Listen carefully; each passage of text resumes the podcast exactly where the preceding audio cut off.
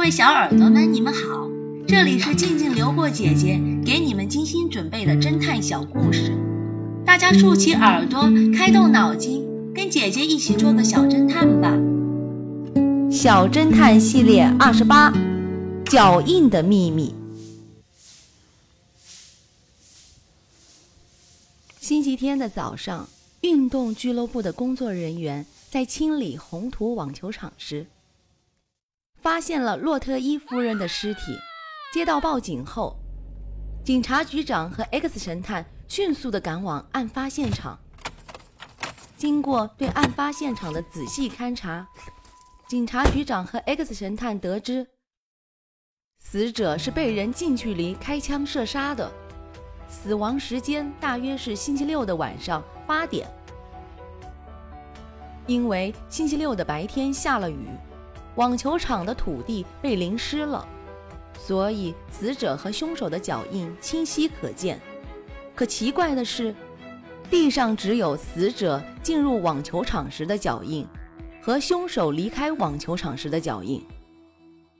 警察局长推测道：“难道凶手是提前埋伏在网球场，开枪杀了洛特伊夫人后才离开的？”很有可能，那样的话。凶手必须在下雨前到达网球场。X 神探点点头。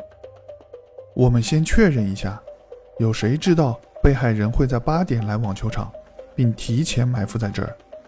调查结果令人大吃一惊。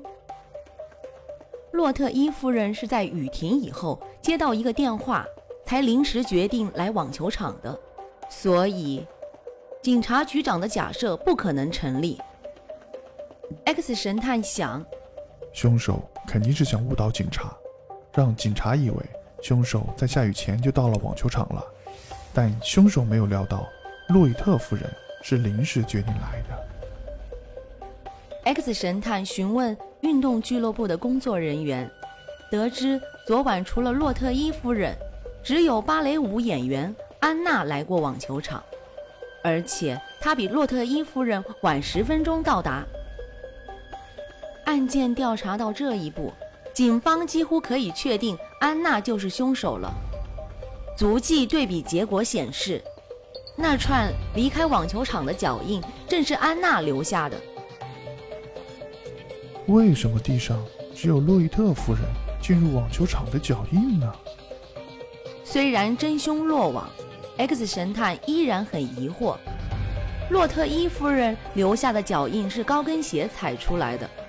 前脚掌印很小，后脚跟只有尖尖的一点，想要踮着脚踩着他的脚印进入网球场几乎不可能。